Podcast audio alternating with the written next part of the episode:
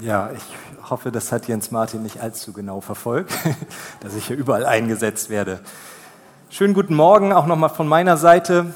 Es ist einfach richtig schön hier zu sein. Ich begrüße auch euch, die ihr von zu Hause zuguckt und bin einfach immer wieder begeistert davon, wenn ich Taufen miterleben darf, wo Menschen einen Weg anfangen, weil sie mit Gott gemeinsam unterwegs sein wollen und erkannt haben, yes, da ist jemand, der mich liebt und der mich auf allen Wegen begleitet. Vor zwei Wochen etwa war ich unterwegs zurück aus Berlin. Nach einem vollgepackten Seminartag stieg ich abends in den Zug, in den ICE Richtung Hamburg, lehnte mich zurück und dachte mir, jetzt mal richtig schön entspannt Musik hören. Da ich noch zu der Old-Fashion-Generation gehöre, befinden sich an meinen Kopfhörern allerdings Kabel. Und es passierte der Alltagsnerver-Klassiker Nummer eins. Ich kramte in der Tasche, holte meine Kopfhörer raus und hatte einen Kabelsalat in der Hand, der es in sich hatte. Ich habe bis heute keine vernünftige Erklärung gefunden, wie es möglich ist, Kopfhörerkabel in die Tasche zu tun und wie sie sich scheinbar von ganz alleine derart verknoten können. Also fing ich an, die Entspannung war vorbei, ich zog dran, ich löste Knoten, bildete Schlaufen, machte dies und das Irgendwann hatte ich es dann und mit so einem ganz siegessicheren Lächeln steckte ich mir die Kopfhörer ins Ohr und schon kam die Durchsage, meine Damen und Herren, in wenigen Minuten erreichen wir Hamburg Hauptbahnhof, der Ausstieg befindet sich links. Seitdem habe ich diese Kopfhörer nie wieder angefasst. Michi, enttüdel mir die doch bitte. Manchmal verheddern sich bei mir aber nicht nur die Kopfhörerkabel, sondern auch meine Gedanken Gefühle und manchmal verheddert sich sogar mein Glaube. Und vielleicht kennst du diese Momente, wo du dastehst und denkst, was um alles in der Welt passiert hier gerade. Ich habe keine Ahnung, wo noch rechts und wo links ist und wem ich hier eigentlich Glauben schenken soll. Und in diesen Momenten ist es gut zu wissen, wie wir unseren Kopf und unser Herz auf Norddeutsch gesagt mal wieder enttüdelt bekommen. Dass wir Klarheit hineinbekommen in unsere Gedanken und in unser Herz. Deshalb habe ich den Titel genannt Entwirrter Glaube in verwirrten Zeiten. Was meine ich mit verwirrten Zeiten? Wir leben in einer sehr, sehr, sehr komplexen Welt. Und das hat verschiedene Gründe, verschiedene Faktoren. Aber ein ganz wichtiger davon ist es, meiner Meinung nach, dass wir digital so vernetzt sind und durch das Social Media eine Bühne geschaffen wurde, auf die sich entschuldigt diesen Ausdruck, auch jeder Volldepp stellen darf. Frei nach dem Motto, jeder soll seine Meinung zu jedem Thema verkündigen und sie so weit wie möglich verbreiten. Und das ist ja erstmal per se gar nicht so ein schlechtes Konzept. Jeder kann mal irgendwie Luft rauslassen. Aber ja, da, da wäre mir auch zum, zum Heulen zumute. Ja, ich, also ich bin selber, ja, auch die, die, die Influencer, ja, so nennen wir sie ja, die da viele Follower und Likes und was auch immer haben, die haben ja erstmal gar keine schlechte Intention. Die denken sich, Mensch, ich habe hier was wirklich Tolles gerade erkannt, gemacht oder entdeckt und das muss jetzt auch der Rest der Welt unbedingt mitbekommen. Das heißt, wir haben ein Problem, weil jeder auf dieser Bühne stehen kann. Das macht das Ganze nämlich komplex. Der durchschnittliche Smartphone-Nutzer wird ja heutzutage täglich mit tausenden Meinungen, News, Feeds, sonst was überhäuft. Und da ist es schwer, noch rauszufinden, was davon will ich denn jetzt eigentlich glauben und auch für mich annehmen. Ich merke das in so drei Bereichen ganz extrem, ja, wo Meinungen kommen, die mich einfach verwirren. Das erste Thema ist Ernährung. Also du kannst dich heutzutage kaum noch einfach mal gesund und bewusst ernähren, ohne gleich jedem dein ganzes Konzept dahinter zu erläutern. Die Leute erzählen mir Sachen, ja, wie man sich ernähren muss. Vor zwei Wochen kam ein Freund auf mich zu, sagte, ey David, also er redet nicht so, aber so ist es, so ist es witziger. Ey David, machst du auch 16 zu 8 Fasten, so wie das gerade alle machen? Das ist die Methode. Ich sage, was, 16 zu 8 Fasten? 16 Stunden Fasten, 8 Stunden Essen. Ich sage, du isst 8 Stunden am Stück? Nein, aber in den acht Stunden darf ich essen, wie ich will. Und es haben Experten gesagt und wissenschaftlich bewiesen. Das ist in Deutschland immer ganz wichtig, dass es Experten waren, die das gesagt haben und dass wir auch wissenschaftlich erkannt haben, was dahinter steckt. Ich habe mich reingelesen.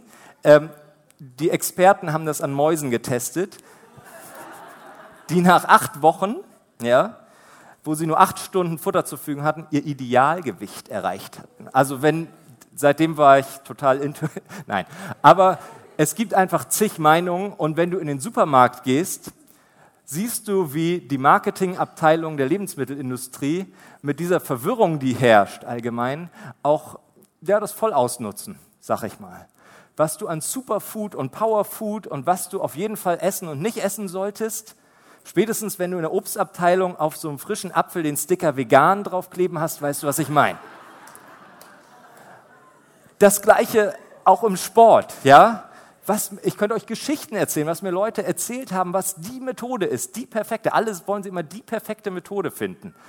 High Intensity Training, das ist es. David, du musst auf dein Core achten. Dein Core ist entscheidend. Ich sage, mein was? Dein Core. Ja, okay, seitdem achte ich auf meinen Core und es geht mir sichtbar besser. Ein dritter Bereich, ja, was willst du da noch sagen? Erziehung von Kindern. Es gibt mehr Bücher über die richtige Erziehung, als dass es Kinder gibt. Und berufsbedingt sitze ich häufig dann mit Eltern zusammen, die sind völlig überfordert und es ist ja auch kein Wunder. Die haben sich dann Bücher und Blogs reingezogen, wie das wirklich jetzt perfekt bei ihrem Kind funktionieren kann, aber mit dem eigenen Standort auseinandergesetzt, das fällt zunehmend schwer. Und diese Verwirrung führt dazu, dass wir uns ganz schnell gesehene und gehörte Meinungen aneinander rein und dann gleich weiter verteilen, denn das ist ja alles auch schnelllebig und du musst auch am Zahn der Zeit bleiben. Aber so wirklich mal reingehört bei sich, wo stehe ich eigentlich, was ist das Beste für mich, das fällt schwer. Ich jedenfalls bin damit auch manchmal überfordert, wenn mir so ein Puzzlebox hingehalten wird mit tausend Meinungen drin und du sagst, jetzt bild dir mal dein richtiges Bild daraus. Wir haben gemerkt, Ernährung, Sport, Erziehung, da ist es schon komplex. Aber so richtig knifflig wird das Ganze ja beim Thema Glauben. Was soll ich denn noch glauben in dieser Zeit? Innerhalb der Kirche des Christentums gibt es ja hunderte Meinungen, Ansichten, was man tun und lassen sollte. Wie steige ich denn da bitte noch durch? Soll ich lieber aussteigen? Soll ich es sein lassen, weil mir das alles viel zu wirr ist? Oder was ist da angesagt? Es gibt viele Verfasser in der Bibel, die sich mit diesem Thema beschäftigt haben, wie wir Lehren, die wir so hören, Meinungen, die tagtäglich auf uns einprasseln, sinnvoll filtern können. Und ich will mal ein ganz drastisches Beispiel nehmen. Ne? Das muss ja auch hängen bleiben, sowas. Der gute Johannes, Jünger von Jesus, das bedeutet, er hat Jesus noch live und in Farbe erlebt, schreibt einen Brief, in dem er vor Irrlehrern warnt. Ja, und da schreibt er Folgendes. Glaubt nicht jedem, der behauptet, dass Gottes Geist durch ihn redet. Prüft vielmehr genau, ob das, was er sagt, wirklich von Gottes Geist stammt. Denn in dieser Welt verbreiten viele falsche Propheten ihre Irrlehren. Und so erkennt ihr den Geist Gottes. Jeder, der bekennt, dass Jesus Christus wirklich als Mensch auf die Erde gekommen ist, hat den Geist Gottes. Jemand, der das leugnet, hat nicht den Geist Gottes, sondern aus ihm spricht der Geist des Antichristen. Also ich sage ja, drastische Worte sind hier gebraucht. Solche Menschen gehören zu dieser Welt, deshalb reden sie vom Standpunkt der Welt aus und die Welt hört auf sie. Jetzt denkst du, David, so ein Vers, heute ist Taufe, den kannst du doch nicht bringen. Der ist irgendwie so ein bisschen düster, finde ich. Es gibt Irrlehrer, Verwirrung herrscht. Aber in diesen Versen steckt auch ganz viel Ermutigung, wie wir gleich rausfinden werden. Johannes sagt also, es laufen eine Menge Leute rum, die erzählen dir, was richtig und falsch ist und sagen auch noch, sie stützen sich dabei auf den Geist Gottes. Aber viele von denen verkünden eher eine Fälschung als das Original. Und da gilt es genau hinzuschauen. Wenn Johannes schreibt, prüft alles, bedeutet das nicht, Vertrauen ist gut, Kontrolle ist besser. Nach jeder Predigt nehme ich mir jetzt vor, dem Pastor erstmal eine zwei DIN A4 Seiten lange Mail zu schreiben und zu sagen, es gibt ja auch andere Standorte davon, andere Standpunkte und Ansichten. Das ist damit nicht gemeint. Es ist aber gemeint, das, was wir in unser Herz lassen und was uns prägt in unserem Glauben, das sollen wir ganz genau überprüfen. Was sind es für Stimmen, die sich da breit machen? Und um das vernünftig hinzukriegen, müssen wir erstmal verstehen, wie die Taktik des Verwirrers denn eigentlich aussieht. Und zusammengebro zusammengebrochen, zusammengefasst, gibt es eigentlich zwei Möglichkeiten, wie der Verwirrer so agiert. Die erste Möglichkeit ist der Schönredner. Das passt schon alles. Das, das ist schon alles so in Ordnung, wie es ist. Alles ist gut, Hauptsache es fühlt sich irgendwie richtig an. Vielleicht kennt ihr das, wenn ihr jemandem erzählt, du glaubst an Gott und die Reaktion ist, ah, das ist schön für dich. Glaub du das mal, Hauptsache es fühlt sich für dich richtig an. Und dieses Schönreden ist eine echte Gefahr, denn wir reduzieren Gott damit auf einen harmoniebedürftigen Gott, wenn wir sagen, ja, Gott liebt uns, das ist ja auch per se richtig und unumstößlich, aber wenn die Konsequenz daraus ist, jetzt darf ich alles machen, was ich will, weil Gott mich ja so liebt und ich kann einfach vor mich hinleben und die Liebe erträgt alles, dann klammern wir die heiligen und die allmächtigen Attribute von Gott aus. Und das ist gefährlich. Ich sage immer, wenn du jemanden siehst, der auf dem Abgrund zurennt und du weißt, da hinten geht es steil runter, dann sagst du dem ja auch nicht, hey, Hauptsache es fühlt sich gut für dich an. Hauptsache du fühlst dich da jetzt richtig, renn mal weiter. Diese missverstandene Toleranz heutzutage regt mich tierisch auf, muss ich ganz ehrlich sagen alles immer happy clappy und schön und mm, es kommt nur auf dich an. Denn da entsteht Verwirrung am Ende. Wir wissen nicht mehr, was richtig und was falsch ist. Die andere Taktik, die andere Seite, da kommt die Stimme des Anklägers. Das ist auch eine Taktik des Verwirrers. Die kennen der eine oder andere vielleicht auch. Du hast so viel Mist gebaut in deinem Leben, der heilige Gott wird sich für dich garantiert nicht interessieren und er wird dir diese Schuld garantiert nicht vergeben. Du sagst, Mist, schon wieder verbockt. Und diese Stimme kommt immer wieder und klagt dich an. Ich will euch kurz historisch mal sagen, was der Ankläger schon an solider Arbeit geleistet hat, indem er nämlich in unsere Köpfe so ein Denken reingesetzt hat, dass Christentum gleichzusetzen ist mit Moral und mit Gutmenschtum. Und das Konzept von Nächstenliebe und sozialem Einsatz ist total richtig und in sich auch nicht falsch, wie auch Johannes später noch schreibt. Liebt einander, habt Nächstenliebe füreinander. Aber wenn unser Fokus ausschließlich auf den Christus-Nachfolgern ist und nicht mehr auf Christus, dann ist Enttäuschung vorprogrammiert. Dann, dann stehst du nämlich da und siehst, okay, bei dem Pastor läuft es nicht rund, das Ehepaar in der Kirche, hier ist doch ein guter Ort, hat sich scheiden lassen. Das kann doch nicht sein. Der Ankläger sagt, ja, siehst du, die kriegen es nicht hin. Die schaffen es nicht. Ihr werdet niemals wirklich gute Menschen sein. Und das baut Druck auf und Enttäuschung und du fällst raus. Und so agieren auch die Irrlehrer, von dem Johannes gesprochen hat. Entweder die Anklage rein oder sagen, alles ist happy clappy. Und wie finden wir in so einem Wirrwarr jetzt zurecht? Wir wenden uns an den ein, der Klarheit schaffen kann und vor dem wir wirklich mal ehrlich werden können, nämlich dem Heiligen Geist. Ihr habt in dem Vers eben gemerkt, es, ihr habt wahrscheinlich nicht mitgezählt, aber sechsmal kam das Wort Geist drin vor. Also wir sind hier eine geisterfüllte Gemeinde. Den Heiligen Geist mit einladen. Ich will euch damit auf diese Reise nehmen. Und darum geht es. Wenn du jetzt aufwachst, das wäre richtig, richtig toll. Der Heilige Geist ist nämlich mehr als nur ein Hirngespinst. Er ist mehr als eine Illusion und auch mehr als nur irgendeine emotionale Reaktion, die du hast. Ja? Viele verbringen, verbinden den Heiligen Geist immer mit ganz viel Tralala und Umkippen und irgendwie bisschen mystisch. Der Heilige Geist ist aber in erster Linie der Beistand, auf den die Jünger warten sollten, als Jesus in den Himmel gegangen ist. Er hat gesagt, ich sende euch meinen Beistand. Und erst wenn ihr den empfangen habt, dann könnt ihr raus in diese Welt und ein glasklares Evangelium verkünden, denn der wird euch auch durch eine verwirrte Zeit leiten. Und ich möchte euch an meiner eigenen Erfahrung da teilhaben lassen, was in meinen Momenten passiert und wenn ich sage, Heiliger Geist, schenk mir Klarheit. In allererster Linie erinnert mich der Heilige Geist nämlich an das, was unumstößlich gilt und wir heute gehört haben. Gott liebt mich fetten Punkt, ohne Wenn und Aber. Und das vergesse ich viel zu oft. Ich bin christlich groß geworden und ich weiß nicht, wie oft ich diesen Satz gehört habe, aber verstanden haben werde ich ihn wahrscheinlich bis zu meinem Lebensende nicht. Was es heißt, dass mich der Schöpfer dieses Universums ganz persönlich liebt und er liebt auch dich. Fertig.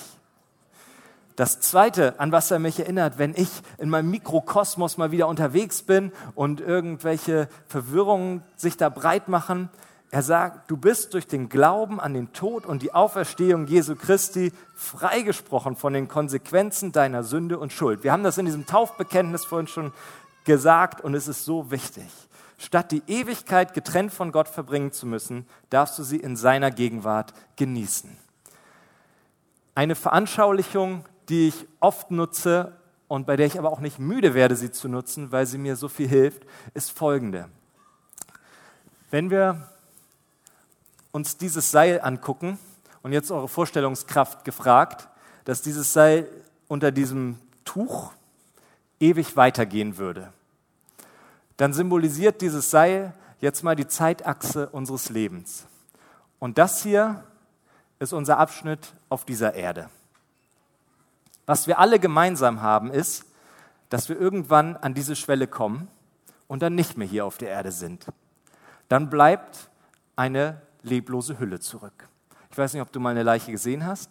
Die sieht ziemlich tot aus. Wer hätte es gedacht? Denn das Lebendige, die Seele, geht weg. Aber wohin? Wo verbringt die Seele die Ewigkeit? Und wir nutzen so viel Energie und Zeit und Aufwand darauf, sich um diesen Bereich hier zu kümmern. Geld ansammeln, damit wir es, also hier sammeln wir Geld an, damit wir es da gut haben. Ja?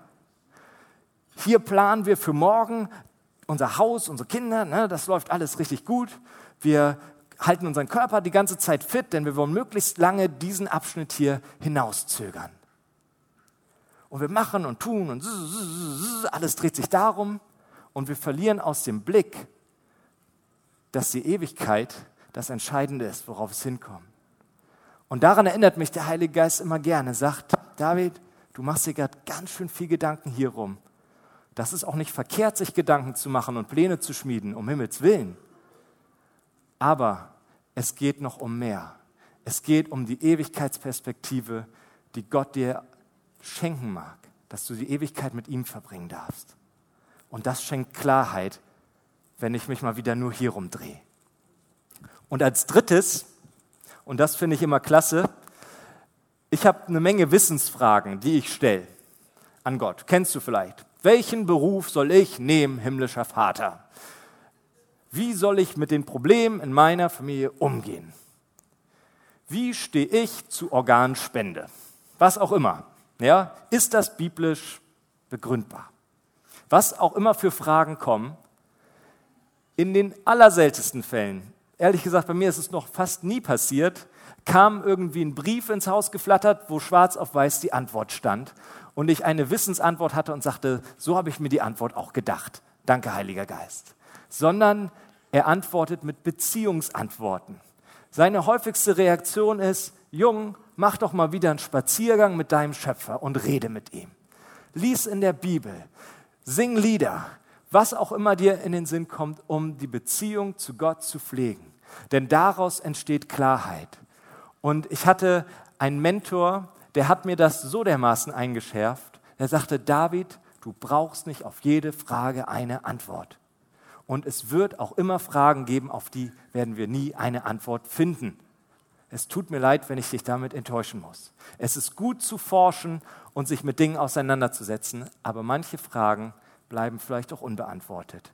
Und da ist es wichtig, sich auf die Beziehung zu Gott zu schützen. Denn das ist, was zählt. Meine größten Vorbilder waren immer die Leute, die einen enormen Wissensschatz hatten, die extrem belesen waren, aber sobald es um das Thema Jesus ging, sie wieder richtig kindlich wurden. Ich erinnere mich an einen Professor, der hatte Abhandlungen verfasst über den Calvinismus, über die historische Plausibilität der Bibel und so weiter und so fort. Viel belesen, hat sich mit vielen Dingen auseinandergesetzt und dann erzählt er in diesem Seminar, wisst ihr was? Vorgestern stand ich an der Supermarktkasse und da fragt mich doch die Kassierin, warum ich so lächle. Und da ist mir in dem Moment genau richtig eingefallen zu sagen, das liegt daran, weil ich einen Gott kenne, der mich liebt und er liebt sie auch. Und er war begeistert davon und geriet richtig ins Schwärmen darüber, wie toll es doch ist, einen Jesus zu kennen, der am Kreuz für uns gestorben ist und wieder auferstanden. Und das möchte ich auch für mich adaptieren. Vor zwei Wochen kam eine, eine Schülerin zu mir, 14 Jahre alt, extremer Leistungsdruck von zu Hause, den sie auch auf sich projiziert hat. Und ich habe immer mal wieder gedacht, Herr, schenk ihr doch irgendeine Begegnung mit dir, dass sie von diesem Druck loskommt. Und dann sagt sie, David, letzte, letztes Wochenende hat mich eine Freundin mitgenommen auf so ein christliches Camp. Und da habe ich das erste Mal gehört, dass es einen Gott gibt, der mich liebt. Und da sind meine Tränen gekullert. Und dann habe ich mich erstmal zum Konfirmandenunterricht angemeldet. Und jetzt möchte ich da richtig einsteigen, denn das Leben hat jetzt endlich einen Sinn. Und in dem Moment habe ich mich so tierisch gefreut. Der Rest der Tag könnte Grütze gewesen sein, aber in diesem Moment habe ich gesagt, yes, darauf kommt es an. Und ich erzähle dir auch, warum das so ist. Denn sobald das Handeln Gottes sichtbar wird, hat der Gegenspieler gar keinen Raum mehr für Verwirrung. Wenn du mitkriegst, wie Gott heute noch aktiv wirkt, dann sind erstmal dieses ganze Tobobahu beruhigt sich erstmal. Ich bin dankbar für Sir Paulus von Tarsus, der immer Punktlandung bringt, wenn es um Formulierungen geht und der mir das, was ich euch jetzt gerade umständlich erzählt hat, einfach nochmal zusammenfasst. Und zwar steht das in Römer 8. Da schreibt Paulus, denn der Geist Gottes selbst bestätigt uns tief im Herzen, dass wir Gottes Kinder sind. Und als seine Kinder sind wir auch Miterben an seinem Reichtum. Denn alles, was Gott seinem Sohn Christus gibt, gehört auch uns. Doch wenn wir an seiner Herrlichkeit teilhaben wollen, müssen wir auch seine Leiden mit ihm teilen. Ich bin aber davon überzeugt, dass unsere jetzigen Leiden bedeutungslos sind im Vergleich zu der Herrlichkeit, die er uns später schenken wird. Danke, Paulus, für diese Einsicht. Wenn du Christ bist, ist das Leben nicht automatisch rosa-rot. Es wird Momente geben, auch für euch Täuflinge, die sind manchmal verwirrend und bringen auch Leid mit sich. Aber in dieser Zeit bleibt eine Sache klar und unumstößlich. Wenn du den Heiligen Geist bittest, dass er dich in diesen Zeiten leiten und führen mag, dann wird er das tun und er wird dir zunehmend den Blick Gottes auf seine Situation schenken. Und das wünsche ich euch von Herzen, denn das bringt Klarheit in verwirrten Zeiten. Wie geht das, fragst du dich. Relativ simpel. Es ist ein Gebet, was du sprechen kannst. Und ich habe das jetzt mal hier ran projiziert. Steht gemeinsam mit mir auf. Und wenn du magst, bete es das erste Mal oder vielleicht zum wiederholten Mal mit. Und dann lass dich überraschen, was der Heilige Geist machen kann. Heiliger Geist, ich bitte dich, dass du mir zeigst, ob Jesus wirklich der Sohn Gottes ist, der am Kreuz für mich gestorben ist, und dass du mir zeigst, wo ich Lügen glaube und wo du mich befreien und retten möchtest. Ich vertraue darauf, dass du mich durch mein Labyrinth an Fragen leiten und lenken wirst. Amen. Ich wünsche euch wirklich einen entwirrten Glauben, auch wenn die Zeiten manchmal verwirrend sein mögen. Amen.